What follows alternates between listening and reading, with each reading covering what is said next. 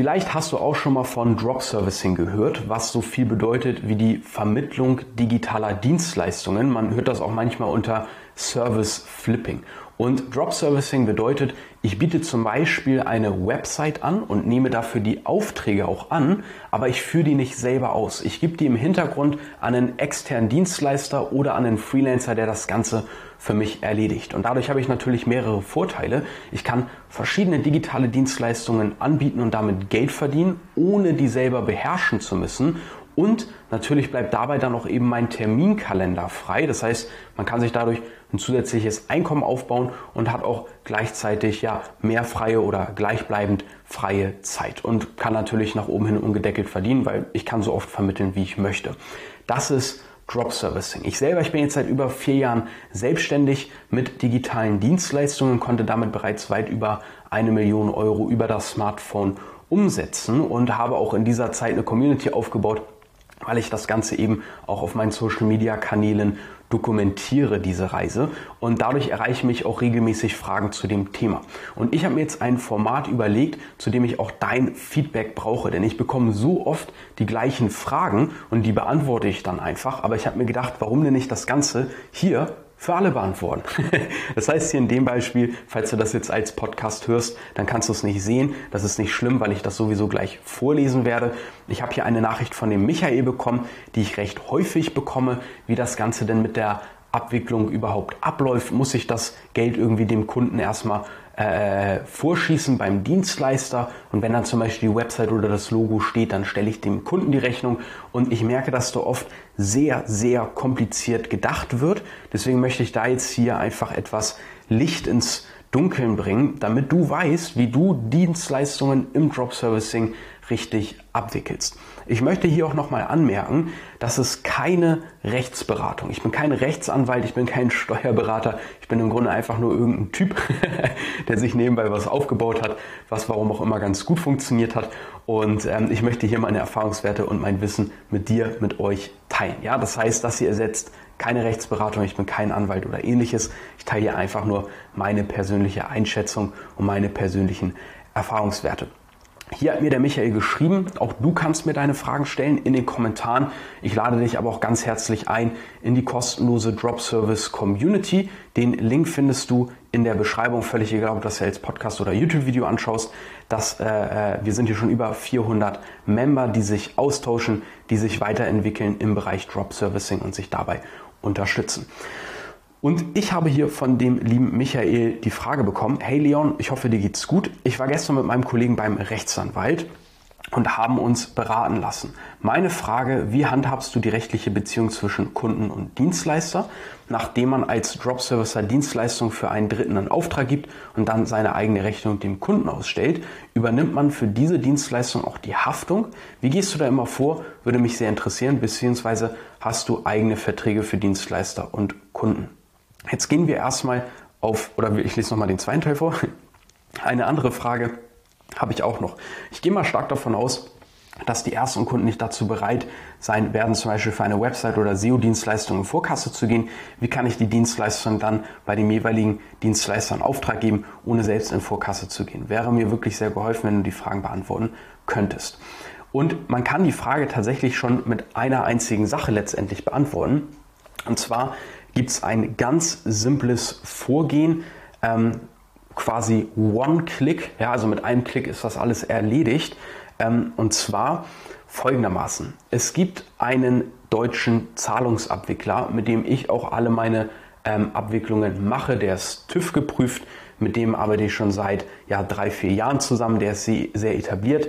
Der nennt sich Copecard. Und über Copecard kann man digitale Dienstleistungen oder auch Produkte quasi einrichten. Ja, das heißt, Copecard hat eher weniger damit zu tun, was für Dienstleistungen dort, ich sag mal, gelistet sind, weil du kannst dir das vorstellen wie eine Art PayPal. Das heißt, wenn ich über PayPal etwas kaufe, dann wird darüber die Zahlung abgewickelt.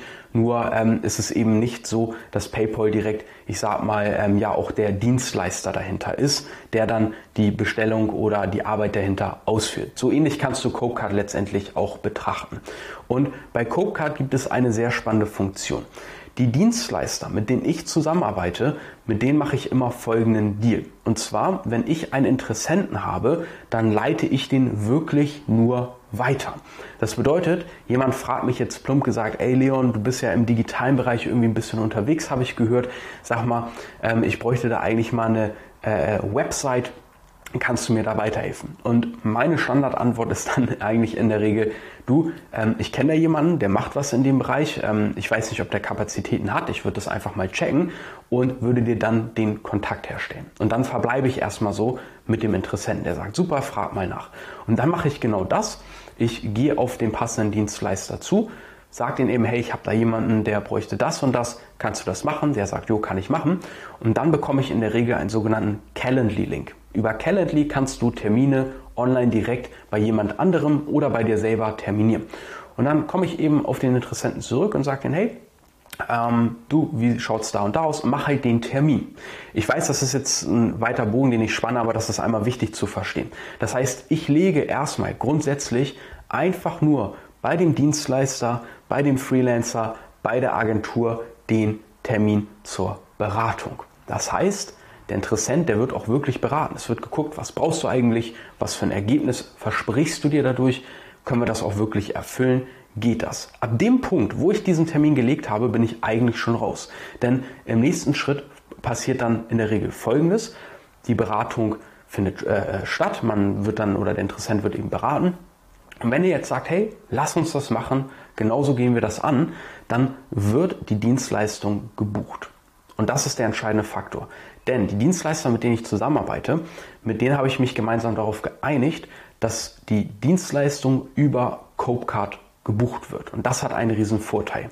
Der Dienstleister kann bei Copecard sein Angebot in Form eines Bestellformulars einrichten. Das ist ähnlich wie wenn du etwas auf Amazon bestellst. Du gehst da drauf, sagst, hey, das möchte ich gerne bestellen, dann hast du deine Bestellübersicht, siehst nochmal ganz genau, was du dort eigentlich buchst, was das beinhaltet, gibst einmal kurz deine Informationen ein, auf welchen Namen soll das bestellt werden und so weiter und so fort, die Rechnungsadresse und fertig. Genauso ist das bei Copecard auch. Bloß der Clou bei der ganzen Geschichte ist, dass wenn du bei Copecard angemeldet bist, dann bekommst du eine ID, ja, wie so eine Art, ja, einfach Online-Identifikation über Copecard. Das ist dann zum Beispiel dein Name, kann das sein, oder halt der Benutzername, mit dem du dich dort ja anmeldest. Und ich kann jetzt dem Dienstleister, mit dem ich zusammenarbeite, meine ID geben und die äh, hinterlegt er bei diesem Angebot oder eben speziell bei diesem Bestellformular, wenn der Interessent über mich kam. Das bedeutet, angenommen, der hat jetzt eine Dienstleistung für 5000 Euro netto. Wir haben einen 50-50-Deal ausgemacht. Das heißt, davon gehen 50 Prozent an mich und das sind dann eben umgerechnet 2500 Euro netto. Dann ist meine Affiliate-ID, meine Partner-ID dort hinterlegt und sobald der Kunde jetzt auf Bestellen drückt, passiert eine Sache, die ich absolut liebe. Und zwar, Copecard hat auch eine App. Also das ist jetzt eine unbezahlte Copecard-Werbung hier an der Stelle, aber das ist einfach in meinen Augen der beste Zahlungsanbieter, mit dem man da arbeiten kann. Ähm, ich bekomme dafür nichts, äh, das muss ich hier vielleicht auch nochmal sagen. Und sobald dann gebucht wurde, äh, bekomme ich eine Push-Benachrichtigung, 2500 Euro Partnerprovision oder Verkauf oder was dann dort halt steht, an dich. Ja, und so ist das schon abgewickelt. So wird dann automatisch das Geld von dieser Bestellung sofort auf mein Copecard-Konto äh, ja, transferiert und ich kann mir das dann von dort aus hin auszahlen wo ich möchte, auf PayPal, auf mein Konto oder whatever.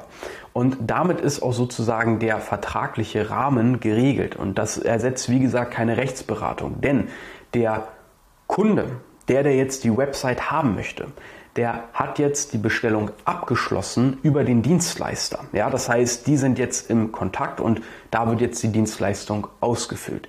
Ich selber muss jetzt niemandem mehr eine Rechnung stellen, weder dem Kunden, der die Website haben möchte, noch dem Dienstleister. Das ist sofort mit der Bestellung geregelt und ich ja, habe jetzt erfolgreich meine Vermittlung gemacht.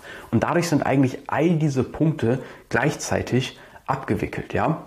Und zwar der Punkt, nachdem man als, Dienst, äh, äh, als Drop Servicer Nachdem man als Drop-Servicer Dienstleistung für einen Dritten in Auftrag gibt, muss man dann seine eigene Rechnung den Kunden ausstellen. Übernimmt man für diese Dienstleistung auch die Haftung. Damit ist die Frage schon beantwortet. Das heißt, der ähm, ja, Dienstleister ähm, übernimmt dann dafür die Haftung oder eben Copecard, wenn das darüber abgewickelt wurde oder eben der Dienstleister und Copecard. Aber auf jeden Fall bist du dafür nicht in Haftung. Ja, das ist ganz wichtig. Wie gehst du davor? Würde mich sehr interessieren. Genau so gehe ich davor. Das heißt, ich habe in dem Sinne keine eigenen Verträge für Dienstleister und Kunden. Das ist alles bei Copecard hinterlegt. Ähm, das ist dann ein sogenanntes Joint Venture, nennt sich das, was man dort dann einstellt. Genau, eine andere Frage habe ich auch noch. Ich gehe mal stark davon aus, dass die ersten Kunden nicht dazu bereit sein werden, Entschuldige, zum Beispiel für eine Website oder Dienstleistung in Vorkasse zu gehen. Wie kann ich die Dienstleistung dann bei dem jeweiligen Dienstleister in Auftrag geben, ohne selbst in Vorkasse gehen zu müssen? Das macht man, indem man, wie eben beschrieben, ähm, direkt den Kontakt zwischen Interessenten und Dienstleister herstellt. Und es sollte, wenn du eine Dienstleistung vermittelst und wenn du einen Kunden hast, immer so sein, dass der Kunde direkt bezahlt.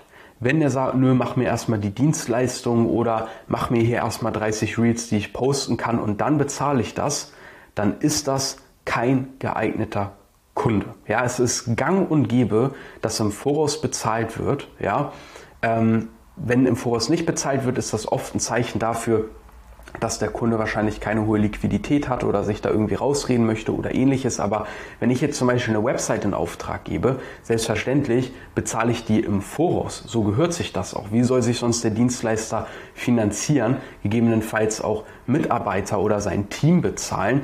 Und im Worst Case wird sonst die ganze Arbeit reingesteckt und der Kunde sagt dann einfach, nö, ich habe es mir anders überlegt, ich will doch nicht bezahlen und keine Ahnung, kopiere im blödesten Fall noch die Website. Das heißt, das ist ja auch eine Sicherheit der Dienstleistung und dem Kunden und dem Dienstleister gegenüber. Und jeder, der ein bisschen unternehmerisch unterwegs ist, weiß das auch und handhabt das so. Das heißt, das ist eine absolute Red Flag, wenn der Dienstleister sagt, hey, äh, wenn der Kunde sagt, hey, ähm, das möchte ich nicht im Voraus bezahlen, sondern erst danach. Ja, das ist ganz wichtig zu verstehen. Deswegen wird ja auch im Voraus eine Beratung gemacht, die dann einfach der Dienstleister übernimmt und deshalb wird ja auch im Voraus eine klare Leistung definiert, was der Kunde eben dort bekommt. Ja, jetzt ist natürlich die Frage, wie baue ich mir so ein Dienstleisternetzwerk auf? Wie bekomme ich ähm, Zugriff auf ähm, äh, so ein Netzwerk vielleicht? Also ich habe über die letzten vier Jahre mein eigenes Netzwerk an Dienstleistern aufgebaut. Das ist eine Sache, die ehrlicherweise jahrelange ähm, Arbeit erfordert. Ähm, aber dazu habe ich vielleicht auch noch den einen oder anderen spannenden Punkt in der Beschreibung. Wie gesagt, völlig egal, ob du das hier als Podcast äh, hörst oder als YouTube-Video schaust. Check einfach mal die Beschreibung aus. Da habe ich noch das ein oder andere für dich verlinkt, wenn das Thema Drop Servicing, Service Flipping, die Vermittlung digitaler Dienstleistungen für dich interessant ist. Ja, schau dir das dort einfach mal an. Dort ist auch der Einladungslink in die kostenlose Drop Service Community. Da noch eine Anmerkung, noch kostenlos. Ich weiß nicht, wie lange wir das hier kostenlos machen, denn auch dort stelle ich Wissen zur Verfügung. Hier gibt es ein Classroom, wo ich zum Beispiel auch die ersten Schritte zeige, ähm, auch wie man mal die ersten Kunden gewinnt, wie man richtig vermittelt. Ich zeige hier verschiedene Wachstumsstrategien. Hier gibt es auch übrigens mein Dienstleister ähm, Netzwerk, aber das ist nicht sofort freigeschaltet und so weiter und so fort. Das kannst du dir auch einfach mal anschauen, wenn dich das Ganze interessiert. Hier ist ein lebendiger Austausch über verschiedenste Themen und so weiter zum Thema Drop Servicing. Schau da gerne mal rein. Ich denke, das könnte auch für dich spannend sein. Ich bin sehr gespannt, wie dieses Format ankommt. Ich bitte dich nochmal ganz herzlich darum, lass mir gerne dein Feedback in den Kommentaren da. Lass auch ein Like da und ein Abo, wenn dir das Ganze hier gefallen hat. Und wenn du möchtest, dass ich deine Fragen als nächstes hier in so einem Videoformat beantworte oder im Podcastformat, dann schreib das gerne in die Kommentare und dann werde ich das auch machen. Ich freue mich dann, wenn wir uns im nächsten Video oder Podcast hören und sehen. Vielen Dank hier fürs Einschalten. Bis dahin.